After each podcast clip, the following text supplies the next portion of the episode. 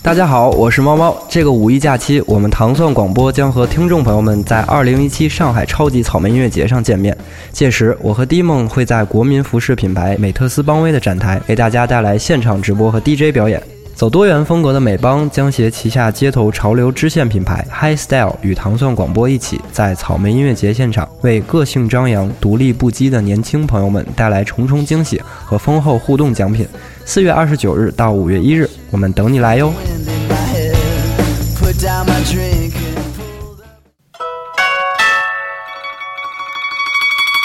一天不读，手脚慢。两天不读呢，丢一半；三天不读，门外汉；四天不读，听糖蒜呐。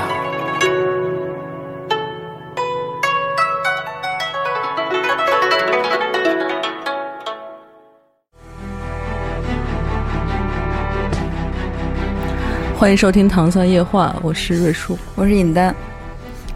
呃，今天我们还是继续跟赵警官啊，我们聊一聊这个，呃，他的工作上的事儿。主要是因为上一期那个，我觉得想问的太多了，所以什么都聊了一点儿。对，而且我觉得要是听过上一期节目的朋友，可能也会比较期待这一期吧，因为他确实特别特别逗啊。对，我觉得这次呢，就是让我们来。就是走进刑侦这个工作吧，嗯，呃，揭开一些神能揭开的神秘的面纱，嗯，呃，让大家了解一下你们这工作是什么样的。因为很多人对警察以及就是刑警还是会有一些呃，就是不了解的地方以及误解吧，嗯，我觉得可以讲一讲。对，因为在知乎上你也有。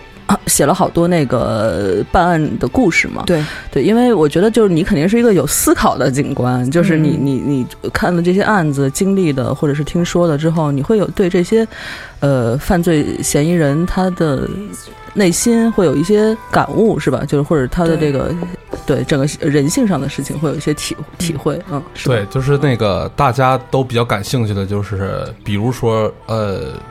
无矛盾型连环杀手，就是杀，尤其是杀女孩然后分尸的这种，嗯嗯，这种，呃，我接触了很多，他们其实，呃，杀人的原因各不相同。比如说有一个是，因为他年轻的时候就贪玩，跟一些流氓在社会上混，这些流氓就是，呃，有一次去一个就冰妹，就是西西呃溜冰的这么一个一个歌厅小姐，去他家里，完了之后就瞎玩。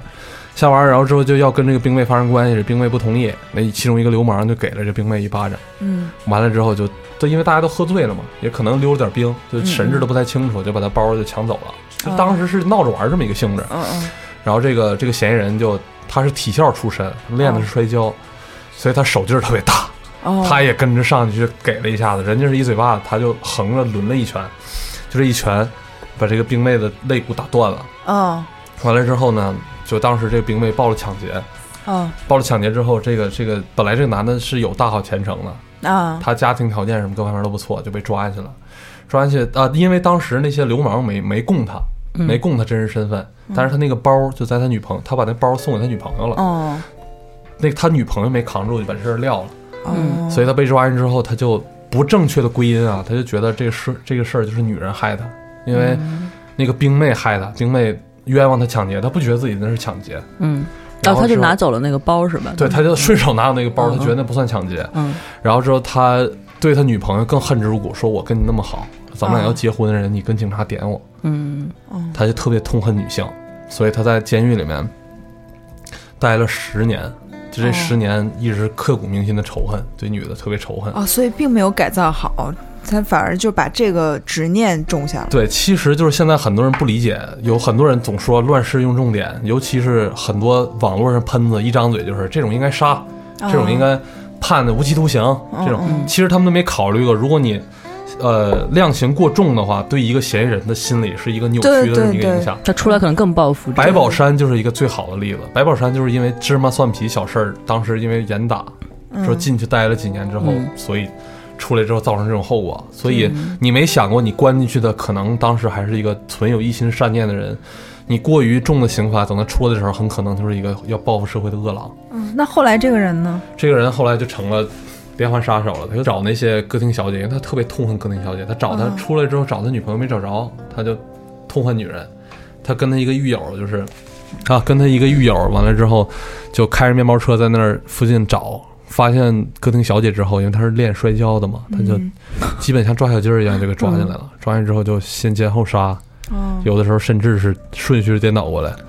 然后之后就带回出租屋里分尸，嗯嗯，完了之后就这么报复女性。当杀到第四个的时候，他的狱友就已经受不了了，因为他觉得那是一种猪狗不如的日子，就是白天睡觉，他是集结了他的狱友一块儿跟他呃杀人分尸。对，他他狱友开车，他干这个事儿。那为什么要他狱友为什么要跟他干？他有什么好处吗？还是他也也没工作？再一个，我觉得他们两个之间有点接近于胁迫那种关系。就是他，他很怕这个男的，很怕这个嫌疑人。啊，他在监狱里可能当大哥来着。对对对，就是这种关系。出来之后也没工作，俩人就干脆就干这个，顺便抢劫，顺便杀人。嗯。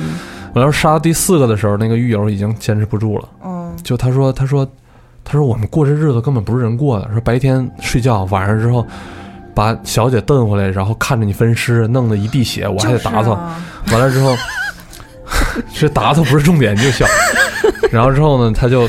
分完尸之后就把尸体扔到很远的地方，都是有时候都是不扔在北京本地。他觉得不是人过的日子，他就跟那个跟嫌疑人提了，说咱们不要再这样了。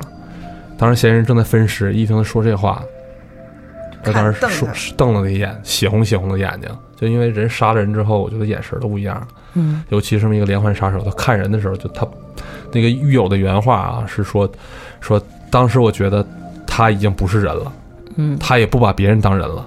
我要再这么跟他干下去，我早晚得被他给杀掉。嗯嗯。但是呢，就是因为，因为他怕又怕这个嫌疑人，所以他俩人还是结伙干这个。后来杀了大概十十几个吧，嗯，十几个女孩。我们当时在我在跟这个嫌疑人聊的时候，我就在试图在触碰他的心理，嗯，就没说是很刻意的说这是就是你干的，不是我干的，是就是你干的，然后泼妇骂街，我我很避免这个东西，所以我就跟他聊，我就归因，我说你为什么要这么做？后来聊来聊去，他就说了：“他说我觉得女人都是害人精，女人害把我害到今天这步，所以我要杀光杀光所有的女人泄愤。我恨那个歌厅小姐，因为她冤枉我抢劫；我恨我女朋友，她点我，所以我要杀人。他把这人分尸的时候，他我问他是什么感觉，他说他并不高兴，也不快乐，但他很兴奋，因为女人都被他当成了他恨的那那些女人。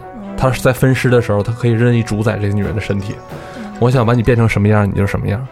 我想让你，是吧？想让你怎么样就怎么样。这样一个过程，他有主宰感。他虽然不快乐，但是很兴奋。嗯，就这么一个这么一个主宰感，很很病态的一种状态。对，因为呃，犯罪学我忘了是谁说的，呃，有这么一句话，就是决定一个人连环杀手的心因性的东西是这样：基因上子弹，然后呢，呃，心理拉。那个就是拉拉拉枪栓，就是上膛，完了之后最后扣扳机的是环境，就所以说这一个一个连环杀手，他可能内在的东西更多，因为他的化学脑脑子里的化学成分跟他的基因决定他怎么样一个人，嗯，决定是一个怎么样一个人，他在社会中会遇到各种各样的挫折，各种各样的东西之后，又会决定他心理，最后决定他杀人这个道路就是他的环境，这是一个恶性循环，感觉。对，但是。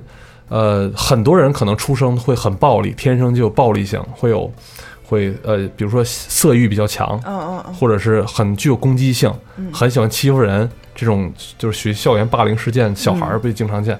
但是真正最后让他扣下扳机的毕竟是环境，所以如果我们把环境把控好的话，我觉得是很大一部分这种悲剧是可以避免的。你比如说白宝山案件，如果他没有遇到。呃，遇到警察对他当时有略过重的这个 这个这个这个刑罚，包括这个这个环境的改变，我觉得他他不见得会走上那条路。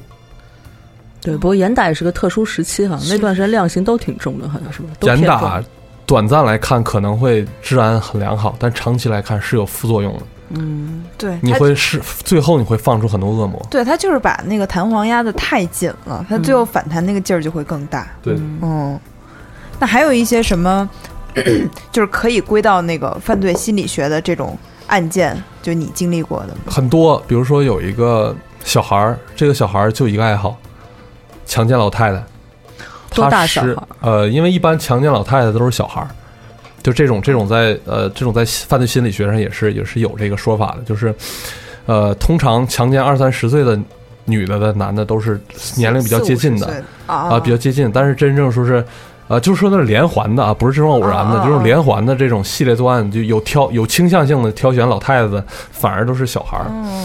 我们后来抓这个小孩之后呢，这个成因有有分析吗？有有分析，就是就是这个小孩他的家庭环境是怎么样的呢？他爸妈都不长期都不在，他跟他奶奶在一块住，他奶奶就是长期在他面前就是穿着什么的特别不注意，有时候穿的太少，可能对这个小孩有这个视觉上刺激。嗯，但等着小孩那个关开始关注他长大了之后开始关注他奶奶这个性特征的时候，他奶奶又打他。啊，所以这对他形成了一种负强化。嗯，他对女的这个老太太这个身体，对充满了充满了好奇，但是又因为受到了惩罚之后，他又他又起了这个反作用之后，他就他就，呃，怎么说呢？就就开始疯狂的找这些老太太，跟他跟他奶奶年龄相仿的强奸。嗯，其实本质上是一种报复，就你不让我看，这回怎么样？这回我完全释放出来了吧？对，是这样一个感觉。所以就是。呃，家长在小孩面前的时候，一定还是注重自己的穿着跟这个言行，不要往错错误的方向引导。因为我觉得这个就是，因为我们刚才上期节目做了一个非常不好的示范啊，就是听那个案件的时候，我乐太多太多。然后你刚才说这，让我想到前段时间网上有一个，就就这事儿说起来吧，当时好多人都笑的不行了，但其实也是很，就你那么一说，我就有点明白了。他也是一个小伙子，就把一个老大爷给强奸了。呃，是小伙子把老大爷强奸了。对对对，就是还是在，就是好像是看，反正微博上很多，然后采访那个老大爷，然后当时就是因为你想这个案件就很奇怪嘛，就就是感觉首先他这个他有它里面的元素太多了，让人就是目不暇接那种，然后老大爷非常。好几本小说，非常委屈 这样的，对。但是你刚才一说，他肯定都是一种，我觉得是不正常的心态。对这种东西，应该都能追到童年的什么生存环境。对，就比如说，呃，为什么现在大多数国家都对同性恋采取一个相对比较比较宽松的这么一个状态？就是因为你如果是一个很紧逼的一个状态，呃，我犯罪学的老师曾经跟我说过一句话，他说。这个世界上啊，尤其在中国，最痛恨同性恋的人就是同性恋自己。他痛恨同性恋，他也痛恨自己。嗯嗯嗯。就因为他他从小表现出这个征兆的时候，父母都是一种打压，都是一种甚至电电疗法，是证明这是一种病态的这么一个态度。但同性恋存不存在呢？它自古至今都存在，它是一种生理性的一种不可避免的基因性的一个东西。你刻意去压迫它，最后得到的就是一个疯狂的一个反噬。是，而且他还会。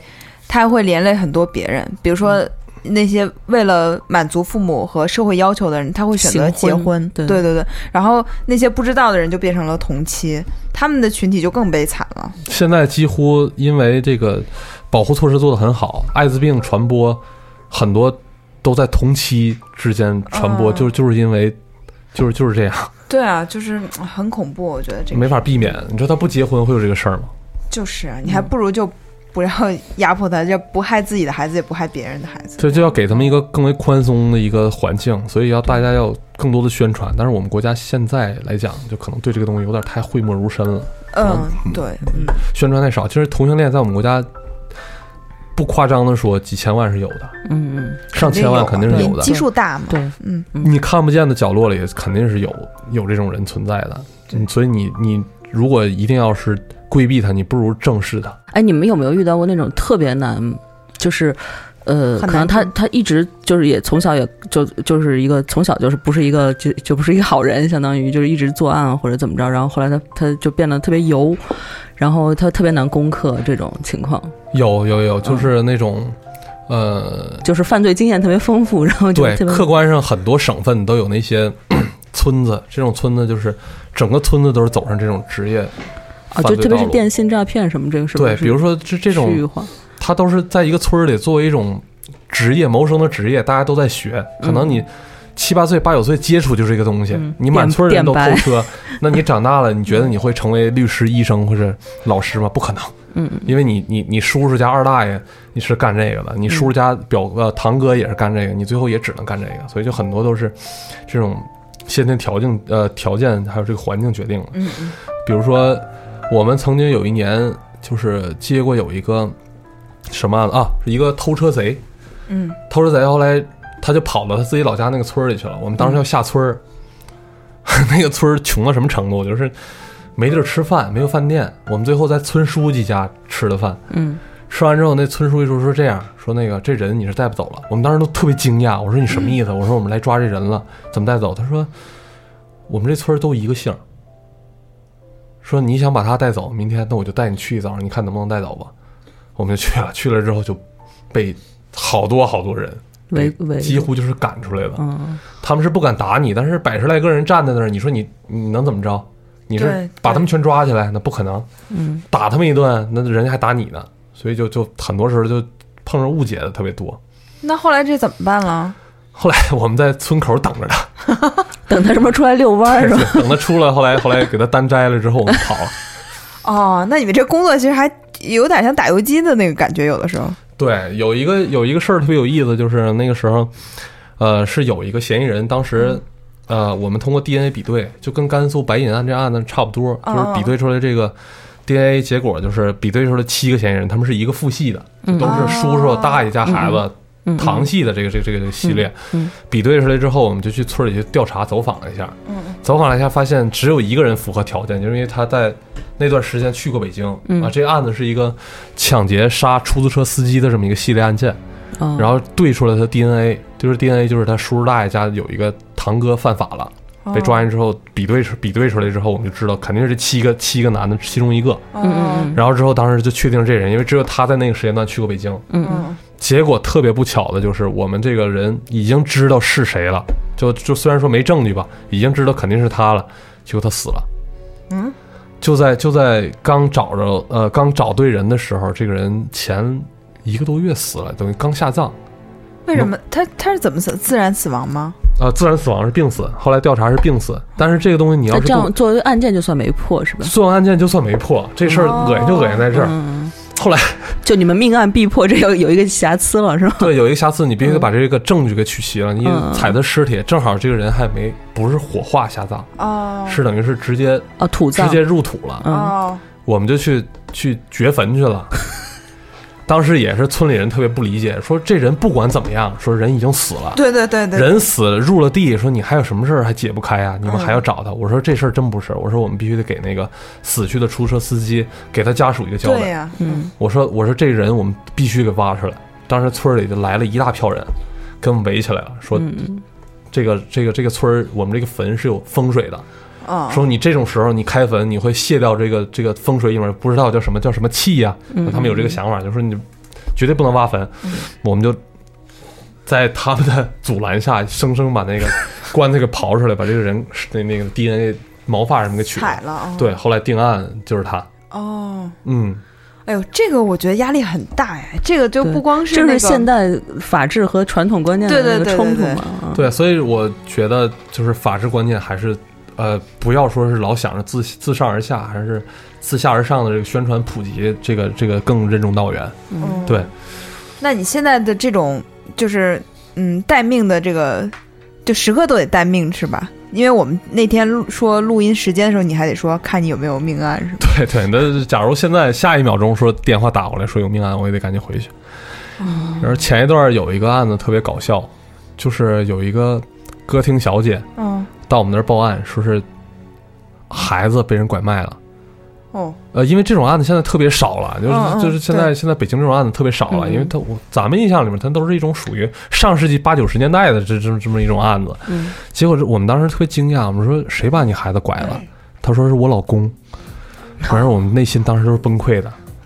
然后之后就找到她老公，她老公是怎么回事呢？就是她老公长期吸毒，长期溜冰。他人生中就两件事儿，第一件事是吸毒，第二件事就是在没有毒品的时候，他要用安眠药麻醉自己，因为哦只有就是吃安眠药昏昏欲睡那个状态，他才会不会去想到去吸毒，这么一个状态。然后之后我们就找着他了，呃，当时找着他之后，他就晕晕乎乎的起来，看着我们来了之后说是警察，赶紧就把那个五千块钱拿出来了，还有一张欠条，就明显是在打这个法律擦边球。为什么？因为出卖自己孩子的，如果数额不巨大，就不构成这个如果是以营养费什么这些名义来、嗯。来来给来交易的话，就不算是出卖，就所以他是把孩子卖了，他是把真真他是真的把孩子卖了，就是因为这个卖了五千块钱。没有，他只是做了一个不知道多少钱，他只是打了一个五千的条，是吧？哦。呃不不五千块钱现金一一分没动放在那儿，啊，他就卖了五千块钱，我们当时就骂他，我说你你挺懂啊，你知道故意躲这个事儿，我说是找明明人聊过来，后来我说我说你把自己亲孩子卖五千块钱啊，完了之后他说不是警官，说是是这样说那个说那个那毕竟是亲孩子，这钱我也舍不得花，我忍忍不得，我们当时都气的都不行。我说这回你承认是你卖的孩子了吧？说那你打这欠条什么意思啊？不就想跟我们玩这个玩这个猫鼠游戏吗？规避这个法律风险。我说我说这个案子确实立不了案，这个因为确实不属于拐卖儿童案，因为一个是数额不巨大，再一个他他有这个欠条在里面。嗯，完了我说这样，我说你带我们去把孩子找着，这事儿咱们就算了了。嗯嗯，完了之后，我们就拉着他跟那个歌厅小姐，还有我们一个一个领导，我们四个人一块儿去那个江西江西那边出差。他从呃他从北京卖到江西了是吗？对他老家是江西的，哦他是托老家人介绍卖给一个江西那个村儿里了。啊啊啊！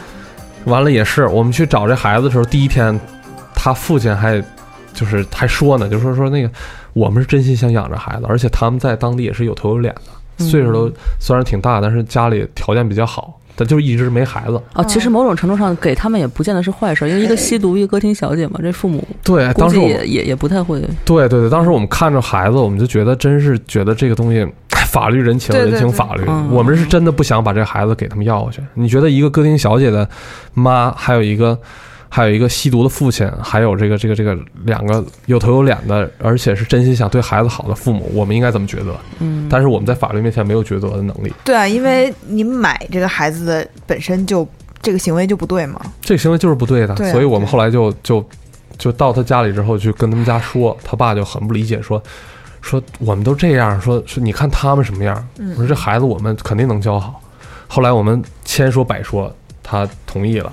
但是他妈始终就是这个，不是他妈，就是他媳妇儿跟那个孩子一直在屋里，从来都没露过脸儿。说这么着，说我们跟这孩子也算有一场缘分，说我们今天晚上再好好招待招待他，明天你们再来。我们当时就是一时心软，就没把哦孩子当时抱走。嗯完了，第二天再领着人来的时候，那他跑他都不敢跑，就全家人都来了，一个姓儿，村儿里全家人堵成一条龙，说这孩子你有什么证据说是说是那个说是那个说是他的，嗯嗯，是吧？这就是我们家孩子，进了我们村儿就是我们家孩子，你凭什么把我们孩子抱走？我觉得刑法里面这个罪名就是聚众阻碍解救妇女儿童有这么一个罪名，但这个罪名实行起来是非常非常有难度的，对，因为这个重有点太重了。法不责众。对，真的是你面对那个时候，你是不知道该怎么办的。嗯完了之后，但是我们就就不断的劝说，不断的劝说厉害，再加上当地警方也来了，就把他们这帮人都驱散了。嗯嗯，然后之后他妈当时就抱着那个小孩儿从里面走出来，谁也不看，眼睛就盯在那个毒虫脸上，嗯孩子伸出来了给你。那个毒虫就不太好意思接，因为我们都在旁边。嗯他是抱也不是，不抱也不是，就摆着一张丑脸。后来那个歌厅小姐过来把这个孩子接走了。嗯完了之后我们就回去了。当时我们确实看着那个孩子的时候，心里很复杂，对对因为，这个孩子，你说在哪儿能接受更好的教育呢？他们两个如果自己没有孩子，有可能是正常过就是领养的程序吗？那也得是孤儿啊。咱们国家领养特别难。嗯首先，你你想你能领养到的都是孤儿，孤儿都是被遗弃的，嗯嗯嗯被遗弃的孩子大多数都是不健全的，对对嗯智力也会有残疾，身体会有残疾。咱们不像是，比如说美国觉得他们判定父母没有抚养的权利和责，就他没有尽到抚养的责任和义务，他就会把孩子收回对国家，然后再看怎么给他安排找家庭找家庭什对，么的。咱们国家但是在这方面制度确实不是很健全。因为确实跟国家，我觉得跟咱们国家几千年那种就是宗族式的文化，你是很难突破这个事情的。嗯就是我觉得孩子就是我的这个血脉的延延伸嘛，这个很重要的，所以他不会把，即使觉得我再不负责任，我再不配当孩子，他也是我的孩子，就是对对。父母是这样，他毕竟是我的孩子。对对对，所以就像这个案件，我觉得真的挺复杂的，嗯，哎呀，哎，那你在比如呃那个那个工作过程中，如果遇到这种事情，如果你你是怎么你你怎么疏导自己？因为我觉得这种事儿如果见多了，自己心里会我只有一个选择，就是维护法律，因为，呃，这个事儿很多人都问过我，就说说这个这个很多东西法律是对的嘛？我也回答也是这样，就是法律是在我们老百姓能看见的一条线儿里面最公平完整的一个东西。嗯你毕竟说是超越法律的所谓人情，它是更不稳定的。嗯还有这些情理，它都是不稳定的。这你你能看见的这些东西里面，只有法律是最稳定、最公相对最公正的。嗯你不可能说找到一个东西比法律更稳定、更公正，所以你只能去维护法律，这是没办法的。法律是底线嘛？嗯对对，这就是你说法律是万能的吗？它并不是万能的。很多时候我们主观判断出来一个人是嫌疑人，但是但是我们判断就一定是对的吗？嗯因为比如说找不着尸体，我们就知道这人可能是被他杀掉了。之前西站有这案子，还上过那个电视台报道，就是这个从那个从那个西站的那个就地下西站是非常混乱的一个地方嘛，嗯它是很多地下室，对，地下室里找着一具尸体，已经白骨化了。当时就推测这肯定是当时施工的工人干的，因为不可能有别人有这个能力把他尸体弄到这个水泥里。哦然后就把当时的那个那个那个那几个人都抓着了。后来两个人都都承认了，说是就是我们杀的。我们当时看黄色录像，看多了之后，就去西站外面随便薅了一个女的进来，一个女大学生，给奸杀了之后就给埋在这儿了。但是因为这个尸体时间已经太长，已经是一具白骨了，没法确认身份，没法确认 DNA，哦，白骨就不行了是吧？白骨就就做不出来了。完了之后就这样一种情况就太惨。把他两个都放了，这这对父母悲痛欲绝。他们说现在都知道这个白骨就是我们家孩子，完了之后两个人口供没有用是吧？只有口供没有用，说都知道就是他们俩干的，凭什么不能把这个把这两个嫌疑人判了？但是情与法，法与情就是这么一个关系，没办法。哦，这个太难受了。哦，白骨不能做 DNA，我还是我还第一次知道，我以为都能做。对，因为我们虽然是维护法律，但警察也是人，嗯我们很多时候就是会有自己情绪上的波动。你比如说，呃呃，之前我在知识红人写过，曾经有一对儿就是我们抓的那种嫌疑人，就是 两个嫌疑人专门诱骗十三四岁的幼女，嗯嗯诱骗来之后就强奸，然后之后逼他们去拉客，就每天倒着班儿的在地下室殴打他们，然后强奸他们，还拍视频。嗯我们当时真抓着这兄弟俩的时候，我们都是 就是想打他们。说实话啊，对这今天我就我我我毫不避讳的说，就是想打他们，因为他们干的不是人干的事儿。是嗯这就这是其实如果说法律是底线，我觉得道德也有一个底线，他们是突破这个底线了。嗯那小女孩来的时候都特别信任他们，把他们当大哥哥。嗯因为自己生活的可能也不幸福，说是在 QQ 上找这个归宿，十三四岁的小孩儿，你想想。嗯然后之后这嫌疑人就骗他说：“你来吧。”来了之后说那个，等你长大了我就结婚，那咱们就结婚。哦一对一对那个那个嗯东北的哥俩，完事儿就干这种缺德事儿。嗯抓住我们就想，真是就想打他，但是为了维维护法律的公正，对。而且确实，因为我觉得你们现在这个年龄段，因为你年龄比较小嘛，然后其实这个警察的办案程序是越来越完备的嘛。之前其实可能会有一些，确实因为办案不完备造成了很多问题，但是现在我觉得你们肯定有去规范这个事情，对吧？对，现在是抓人之后全程录音录像，哦，对啊，呃，嗯不可能有法外之地，嗯，呃，无论在看守所还是在监狱，呃，嫌疑人的人身安全是受到二十四小时全天候的保护。哎，但如果就像你说的那对哥俩，如果进了监狱以后，就是判刑进监狱以后，是不是狱友就会打他们呀？就是强奸犯什么的。现在监狱里，我别的地方我不好说，北京监狱我见过几回，他都是全天候有录像的。嗯，呃，里面犯人偶尔有打的话，这可能会说是角落里打，或者是那个看录像的时候看不到，但只要是那个嫌疑人申诉，嗯嗯，监狱一查肯定能查到，因为这哦。所有地方都有录像，厕所、住的地儿，包括操场上都有录像。但是说句不该说的话，但据说好像监狱里边犯人也是真有时候等级，对对对就你看你犯的什么事儿，是是是，嗯。这种人在哪儿都是不会被瞧得起的。对。首先，他是强奸犯，强奸犯无论在什么时代都是最瞧最让人瞧不起。对对，因为你没有办法通过自身的能力去获取一个女孩的喜欢，这在男人的世界里这是第一大耻辱。嗯，第二大耻辱就呃，第二大耻辱就是你强奸的是小女孩，是小女孩，因为你的能力，你甚至连连一个同同同年龄龄的女人你都摆布不了，你只能摆布小女孩，这是第二个无耻的地方。嗯。第三个无耻的地方就是他他用诱骗这种方法，欺骗了最纯洁、最善良的心灵，想去跟你亲近投靠你的这么一个心灵，这是第三大耻辱的地方。所以这种人在哪儿都是最让人瞧不起的东西。对我就是真的听到这儿的时候特别想揍他，但是嗯你明白吧？就是哎，那那你们警察就是嗯那个公安局内部会有那种心理疏导的那个呃机构嘛？就因为我觉得你们看了这么多事儿，如果又再说又又有正义感又有良知的人，比如你生气或者你不开心什么的，你你你需要这个，或者你自己怎么疏导自己？我们的家人就是我们最好的后盾啊！嗯我的妻子也是对我特别支持，而且也是我们之间有什么都能聊，嗯案子事儿我经常跟他聊，他也会给一些不同的看法观点。因为你们都是一个系统的是？对对对对，嗯嗯，哎，这个如果不是一个系统能聊吗？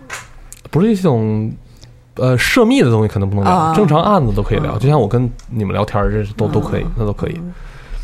太涉密的可能不能聊。对，现在其实你看，如果刑事案件的话，是我觉得，嗯，一般级别的都会很早就被网络什么都公开嘛。比如说哪儿发现一个尸体什么的，很快就发现了，他也瞒不住嘛。嗯对对，现在北京你想做一起命案，说是不受到监控是不可能的。北京首先到处都是监控录像，再一个我们每个人都是都是，虽然说不是神探夏洛克，但是我每个人都是，呃。呃，对，每个人都是有自己的这个这个这个办案的这个这个一套流程，所以说有很多这个涉密的这么多技术手段，所以别想着从我们这儿逃脱惩罚。哎，你讲讲那种就是特别离奇，高，不是我想说特别高精尖的那种技术嘛？就除了 DNA 这种我们都知道的，呃，钢尖技术这个《人民的名义》呃，《人民的名义》里也演过，嗯嗯是对手机的这个监控。嗯，完，现在人离开手机是不能生存的嘛，嗯，是吧？这个既然《人民的名义》能播了，我也能讲了。完了之后，还有就是，呃，现在高精尖说躲避我们的比较少，但是去年可能很多人在微博上看过这个案子，就是一个东北东北人在杀了自己的工 呃工友跟工头之后，完了之后一路 一路往南走，走到黄河边上，快变成达摩祖师那故事了，你应该都知道。那是因为看你的知乎才知道。对对，那哥们儿挺神的，因为他他对，那瑞叔瑞叔给我讲的第一个故事就是这个，他他他这个人特别离奇，嗯。就是我们要佩服的不是他的智商，是他顽强的意志力，嗯，是一种近乎于达摩祖师的那种那种顽强的毅力，你知道，这是非常令人敬佩的。就就不是进监狱，也是一个 也是一个一款人才。对对对，他他杀了人之后，就是就是，因为他没有手机，没有银行卡，没有任何的这啊，个完全那东西可以查，信息是连身份都没有。因为这个人大家都知道他叫就管他叫老什么，所以也不知道他叫什么。嗯所以这个人每天工资就是日结，每天干完活之后，工地就给他甩一百块钱、二百块钱，嗯他拿着钱就去喝酒，喝的醉醺醺的，然后随便找个地儿一躺，第二天再来再来干活，接近于半盲流的这种生活状态。所以当时他的侦破是给我们那个刑警总队是带来很大困扰的。嗯嗯然后就这个人犯了事儿之后，就一路南下，一路步行，所以找监控录像也很难，因为他净挑树林子，净挑那种地儿走。但是我们的同志就一路追着录像，真就追到黄河边儿了。哦追了差不多二十多天吧，他就一路走走到那个河南商县了吧，还是哪个县？就是在黄河边上。当时又找着他一个监控录像，那时候已经不知道从哪儿找了一根破棍子拄着，完了后背弄一个弄一个麻袋背着，他头发啊特别特别长，特别乱，完了胡子都到胸口了。我们当时说这他妈不达摩祖师吗？而且还站在黄河边儿。这是要一苇渡江了，我说这过了江就不好办了。但是我们的同志非常英勇，最后就还是把他绳之于法了。哦，特别神奇，因为这个东西很多时候我们就断案的时候都发现很多意外的因素，就是就是你想不到的东西会最后会让你破案，这真的是像冥冥之中自有天意。那他最后在黄河边被发现之后是怎么被抓的呢？他当时特别神奇，因为他就这老刘这这个这个同志这达摩祖师不知道 在哪儿找着两千块钱，嗯，捡了一个捡了一个钱包，里面有两千块钱。我说真是老天爷都要帮他，他当时拿着路费都给准备好。路费都准备好了，说当时就就就就要找找船过江了。他当时一旦过了黄河，可能后期侦破就又要延迟了，就要给很长的一段时间嗯去可以去逃避。嗯完了之后，就这样，他在黄河边上走走走，突然在一个集散地那儿待待了几天。就是可能累了吧，达摩祖师一天走三万多步，你像微信运动，咱们一天走一万多步，什么概念？他一天走三万多步，老刘嗯意志就这么坚定，就嘴里一边啃着干面包，一边就往前走，就这就这么一个状态。后来就把他给抓住了，抓着之后就就就呃 抓着之后，当时就特别振奋，因为当时就觉得五年已经北京五年还是六年的命案被破了，哎，他是怎么杀人？他是就是很很很简单的方法，就是拿刀捅。哦哦，这是斗殴吗？属于对，捅完之后，你知道他当时被抓之后说了一句什么话吗？哦我们说 你为什么一路南下呀？你想干嘛去？他说我想走到广东去，把那个另一个得罪我人给弄死。我们都特别特别神奇。我说，首先你不知道这哥们儿住哪儿，对吧？嗯，你就一路南下，你能找着广东？你能走上高速吗？但我觉得奇迹会在这个人身上发我也是相信这这这个人有点深，身体也太好了，因为他长期在北京干活，所以嗯打熬力气，这身体特别强壮。嗯，完之后也没除了喝酒没什么不良嗜好，身体特别好。而且一看这个人就不是，虽然也有毅力，但是不是那种特别聪明的人。因为你想他那样聪明的人不会有这种执念的，其实对啊聪明人就能想得开，他首先不会动刀。对，对也是，我想说他最后长成那样，其实挺引人注目的呀，对，对吧？对这个这个就就很容易被。但是在盲流子里，这这种打扮就属于是正常属于中产阶级的这个这个比较普遍的装束，那在哪儿都能看见。嗯那个对对对，苹果手机就是他手上那根棍儿嘛，是吧？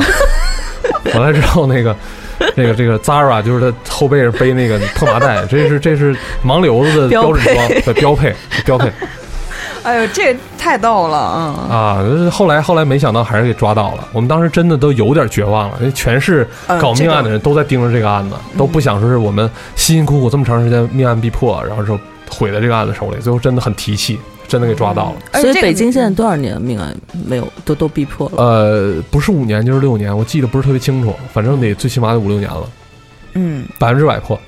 那全国性的这个命案的侦破率有多少？呃，全国性命案应该百分之八十多，百分之九十吧，哦，那其实，在全世界都算高的吧？全世界绝对算高的。美国迈阿密命案破案率不到百分之二十，哦，十起命案里才能破一起。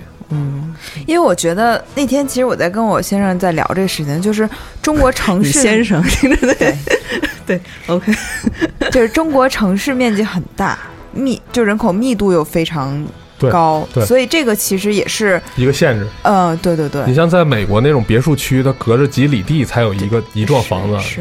你就不知道里面会发生什么事儿，也没人去管，啊，他们又可以持枪，就更容易。嗯，对，更容易引发各种暴力性犯罪。所以在北京是全国都市里面，我觉得前十肯定一点压力都没有。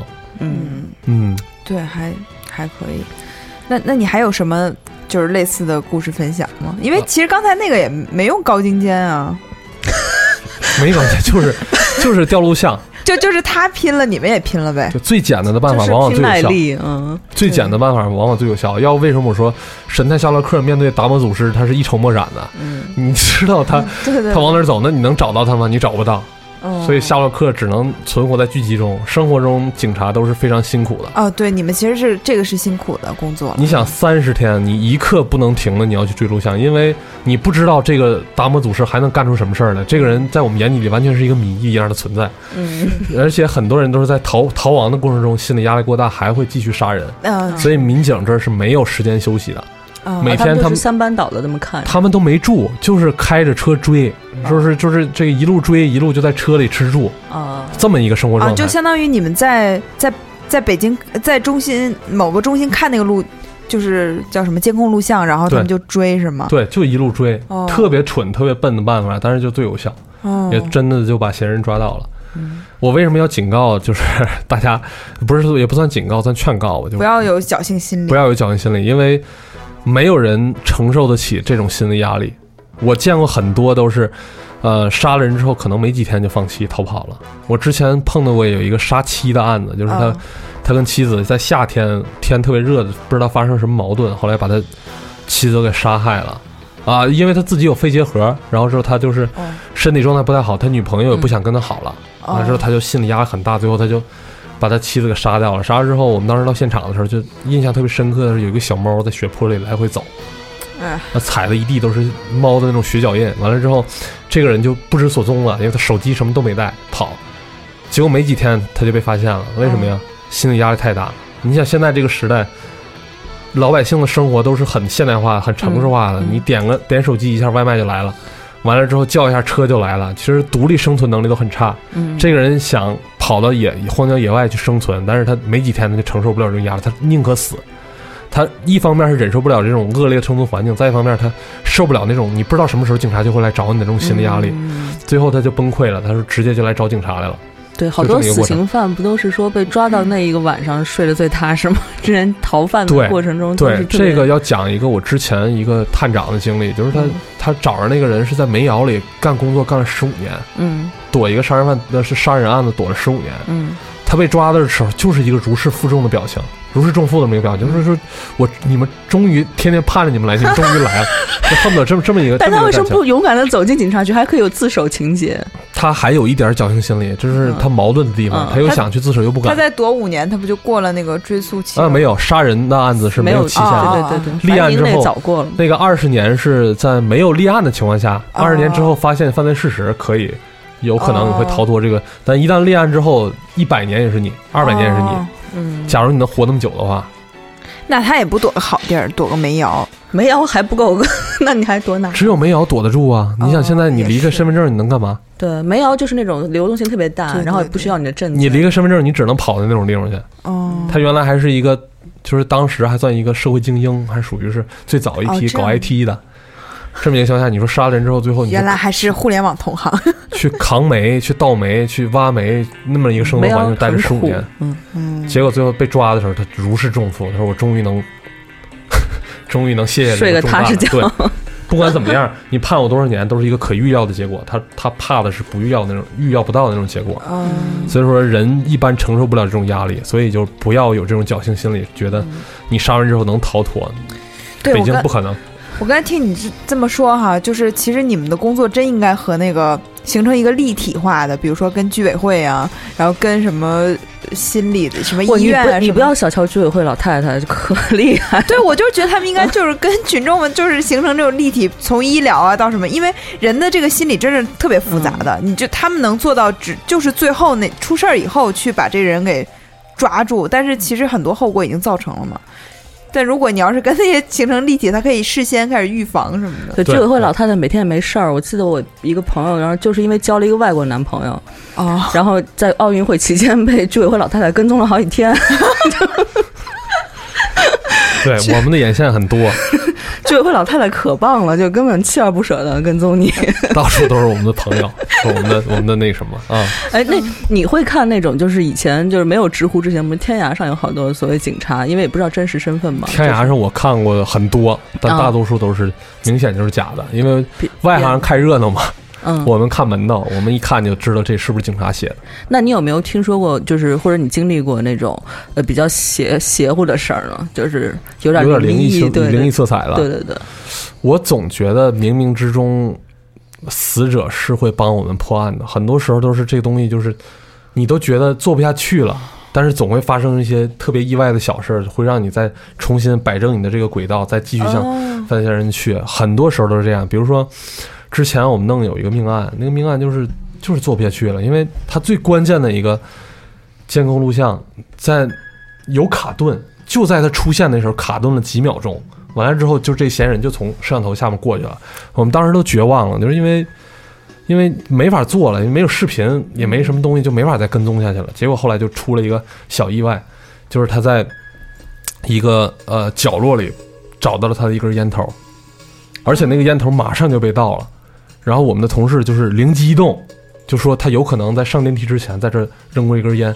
我们把那个里面所有的烟头全拿出来了，呃，三百四十八根，我记得非常清楚。啊，被我们一盗是被根一根数倒掉了，这种对，马上就就我我以为被盗，就马上就被盗了，完了之后就就那一伸手，嗯就差那一秒钟。嗯当时我们那个队长就说，他当时没有那个念头，那那烟头全没掉，到了的话，这事儿就就瞎了。嗯结果就三百四十八根，我们一根一根甄别，嗯一个一个人来排除，这工作量大到你们没法想象。嗯，是最后就真的就把这个嫌疑人找到，他就真的是上电梯的时候抽了一根烟，然后把烟头扔在旁边了，就这么神奇，嗯，就这么意外。对，因为因为连今日说法不都播过那个案子吗？就说那个尸体找不着嘛，就是失踪了之后尸体找不着，然后后来那个他姐姐做了一个梦，因为这个是国家 就是央视的节目，你知道，就梦见那个尸体的位置了。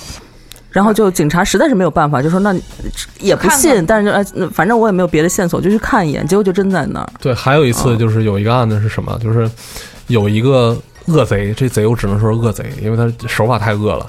他是逼着女孩从铁路桥上跳下去，他把女孩强奸抢劫之后，逼着人从上面跳下去。跳下去之后，他等你摔死之后，他跑到你身边去，再拿石头堆，再拿土给你埋上，是这么一个这么一个手法。就就是后来这还有点像过去海盗的那种做法，对，就是快成，嗯那就就就那一片就快成的乱种，因为你知道铁轨下面都是那种石头，是是是是，是拳头大的那种嗯，石头块儿。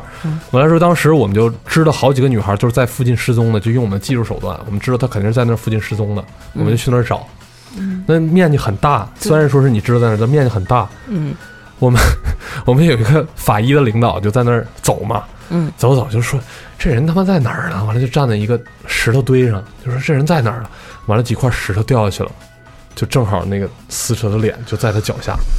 完了之后他自己还不知道，还说呢，他妈这人呃能能给搁哪儿？我们当时都没往那儿想，没想到就这么恶劣的手段，就真的就是给埋在石头底下。我们当时还在想其他可能呢，还在找旁边有没有屋呢。嗯嗯，然后就这个这个这领导脚下就是一张人脸。嗯完了之后，我们哥几个全愣了，看着他不吱声。他说：“看着我说，说你们看我干嘛呀？说你们该干干干该该干嘛干嘛去？说找尸里去。”我说：“不用找了，领导。”我说：“你看看脚底下。”完了，一低头一看，踩着 踩正好踩着女孩头上。你说是这个？你说是这个领导自己找着这个地方了吗？嗯还是冥冥之中真的是有公公公正公理在，真的把他引到那个地方去了？而且就恰巧在那个石头几块石头跌落了，就正好把那个露出来。，我们经历这种事儿太多了，就是真的是分不清是唯心还是唯物。这世界所以这就是法网恢恢，疏而不漏真的是法网恢疏而不漏。你这个工作做到了，然后很多意外的小灵感、小事件就会把你引导到正确的方向去。对，很多时候都是这样。那我想问，这个事儿是不是真的啊？就是好多电视电视剧和故事里面都讲过，说罪犯会回到案发现场看一眼，呃这个是你们有过类似的吗？呃，有过，但是不普遍。哦，就是比较普遍的是纵火，纵火哦犯是是通常是要去现场看的，因为他追求的就是那个快感，追求的就是，呃，这是看完他的作品，对我彻底摧毁了这里，而且大家都不知道是谁，嗯。他还要表现的很热心，说谁干的谁干的，完了之后享受那种躲在阴暗角落里那种感觉，看着大家被他愚动的那种感觉。所以纵火犯这种比较，其他的杀人强奸我都没听说过再回现场的，也没见过。那老飞写的这个不是很真实。对对，有一些对他可能也是就是看到了，比如说某一些案例，或者因为可能是有特别的个别的案例嘛，他就会写进来，但这个并不是普遍的，是吧？对，嗯并不普遍。嗯，但你像说纵火纵火犯，他有这个，他就是其实可能就是某一类罪犯，他有某一种行为模式。对，这个你们是会有总结的，是吧？会会总结，因为呃，就是从犯罪地域上来说，嫌疑人杀人藏尸的地儿，往往都不是陌生的地方，他要把它置于自己心理上的安全区域内。所以，真正发现尸体的地方，一定是这人经常来的地方。我们也因为这个破过不少案子，就是有一个盲流子，完了之后死在一个废弃的一个工地里，完了之后，我们当时就说说这个人肯定是经常在这废弃工地这儿待着，完了之后就找了绿化队，又找了那个那个那个那个拆迁负责拆迁的人，最后就锁定这个嫌疑人，哦。就是这样，嗯，所以还是还是在一定之规下面，然后有偶尔的那种灵感或者是什么旨意。对对对啊，肯定你工作得做到了，你要不尽到心，你也嗯到不了那种程度。最后，但最后很多案件最后都是灵感，或者说是一些意外的小事件，特别神奇。嗯，嗯这也跟办案经验有关是吧？就是老老警察他可能有点关系，但就是就是那一瞬间几秒钟的事儿，特别奇妙嗯啊、因为我觉得人啊，他这个物种还是他有。就是一定的行为模式，比如说，就像你说，杀完人以后，大部分人他都受不了吗，因为这不是人的正常行为，他肯定是会，他会受到很大心理压力，对对对，行为模式也会受到干扰。对。如果他要是那种就是特别完全不受影响，那个就是大案了，就是特大的那种，可能连环或者什么，他可能就是一个病态的，嗯，哎，那你有没有遇到过真的很高智商的，就是嗯、呃跟警察斗智斗勇那种？见过见过，嗯。就是我不知道这属于高智商还是冷漠。他嗯在杀了自己的这个呃出轨的对象之后，他非常冷静。他不但把嗯尸体扔到了很远的地方，回来之后还跟别人该该上班上班，该谈笑谈笑，完全看不出来任何异常。嗯我觉得这种可能就是所谓反社会人格吧，就是没什么社会情正常社会情感。嗯，他倒不能说很高智商，但就他这种淡定，当时一度让我们觉得我们是找错人了，因为太淡定了，而且当时又没有什么直接的证据。啊，就是你写那个呃直播女孩的那个男朋不是不是不啊是不是他，哦。不是他，就是这个这个男的，就是很冷静。他把这个男女的分尸之后，这这个尸体都藏在他工作地点附近，他还能很淡定的在这值班儿，尸体就在他们楼顶二楼，就在他们。但你写的那个更更吓人，这个冻冰箱里那个，啊，冻冰箱里冻了一辈子。那那个案子不是那个案子不是我负责的，但是我嗯听说过这事儿，嗯。就是由爱生恨，也是出于对女性的这种主宰、控制的物化的这种欲望，最后把这个女的给分尸之后，藏在自己冰箱里，这样她就永远不会离开自己。然后之后自己还就直到有天冰箱坏了才发现，对自己看着冰箱还可以回 味，完了之后后来那冰箱也消失了，这事儿也挺诡异的。嗯冰箱是消失了，我记错了对，冰箱冰箱后来就找不到了，因为当时这这属于证据嘛。啊，完了之后，法医那哥们儿就信誓旦旦，技术那哥们儿就信誓旦旦说这冰箱绝对让他交交到物证库去了，结果物证库那边就没找到。哦哦，就是发现这个人抓着这个人以后，冰箱作为证据丢了。对，就是莫名其妙丢了。你想那么大的东西怎么丢的？特别奇怪。中间路上遇到但是这事儿是大快，这事儿非常大快人心。我估计没人再想见着那个冰箱了。嗯，哦哦，但但是反正破了嘛，这次算破案了是吧？对对，嗯端端正正一颗头放在冰箱里。嗯，图什么呀？我真是不能理解。这个人犯罪，哎，这事儿非常非常难说。我也一直在研究犯罪心理这一块儿，但是看了这么多案件，呃，除了那种激情的，就是一时生气，我控制不住我把人打死，这种预谋型的都是，其实我也是能比较表面化的去理解它这种东西，更深层次的，就像我说的，还是归因到基因里。人基因里可能本身就是有杀人、犯罪、暴力的这种本能，嗯而且我发现，就是其实网友对这个很多都不能理解。就是药家鑫当时他不是把那个女孩，呃，就是追他尾巴那个，还是他，呃，反正就给刺死了嘛。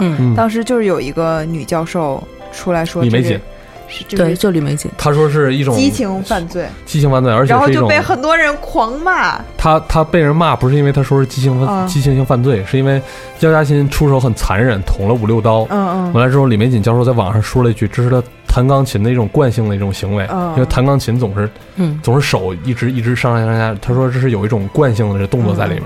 当时被网友骂的不行。其实我今天要给我的老师辩解一下，就是、这件事儿并没有说不是，就是因为他弹钢琴带出这种惯性，能减轻他罪行吗？并不能。李梅瑾没有为任何人辩护，他是客观的在解释为什么药家鑫第一次杀人就会采用这么嗯这么残忍的捅了五六刀这个行为，确实有他弹钢琴学习带来这种身体上的惯性。对，这肌肉记忆吧。我觉得对我觉得他杀人动机并不是可能我们比如另外一个人产生杀人动，他就捅一刀，他只是说为什么他捅了五六刀而不是一刀，嗯对。对，只是这个区别，他并不是说并不是说说他对，就是根本就不算是一个辩护意见，嗯。也不会影响定罪量刑。但是网友很多就对这个不理解，其实他是才从分析这个事儿，不是说这东西对对对。对大众学学嗯者上媒媒体也是要注意自己的研究和那个大众的接受程度。对就、嗯。对，就像你在知乎上不，你也说很多人都会骂你嘛。对对，知乎很多人不理解，不理解说是这个。有时候我会去从犯罪嫌疑人角度去说他为什么做这个事儿，对，大家都觉得我是把这东西合理化了，他就是恶魔，他就是变态，他这么干，那恶魔和变态能说明他杀人的理由吗？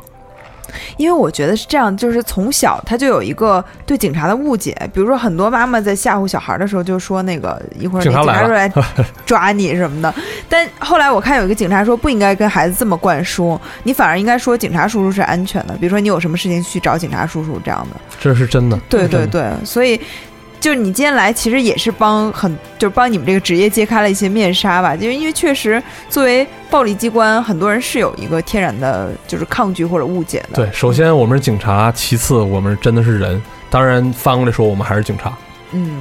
是这样。哎，那警察叔叔，嗯，你平时都喜欢看什么类型的书啊？你写的那么有意思，呃，犯罪心理学、法律方面的书比较多，嗯，对。然后剩下语言就完全靠你东北这个方言的天然的天赋，比较差。大家可以上知乎关注我，我写了不少这方面的东西，如果感兴趣的话，对啊，非常好看。嗯对，而且写的很好，我觉得就是说文笔做到流畅，其实是非常难的，就是特别是对你先看了好多不流畅的，你再看一个流畅的，很很很激动。而且我觉得难得的是，因为你的案件实在太有意思了，所以在看知乎的时候不会觉得，就我看知乎的很多答案是这样的，你要把它那些层层的抒情扒开，才能看出他嗯答的那个意思是什么。嗯但是看你的不是这样，就是还还挺引人入胜的，引人入胜对对对对对 请大家关注我，我叫赵干鹅。嗯 你也说第三遍了，对，没有一期一期说说一次没有问题。嗯嗯。好啊好啊，那今天感谢赵警官前来，嗯嗯。然后我们以后就是真的，我觉得还挺好的，对，因为我觉得这个节目播出之后，可能会有嗯嗯听众会留言，会需要你再过来。嗯好，对啊，有机会我会再来，嗯，没问题但是我还是希望你的工作能轻松一点，这样的话也表示我们的治安会越来越好谢谢谢谢。对，赵赵警官来的越多，说明治安越好。啊。对，以后我常来，以后我常来，大家不要不要觉得哪儿我不来就是哪儿出事儿了啊。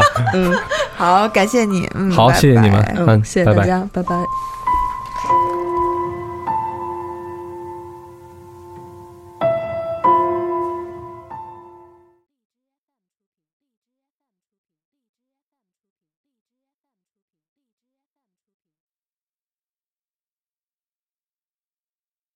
更多节目，下载荔枝 FM 收听。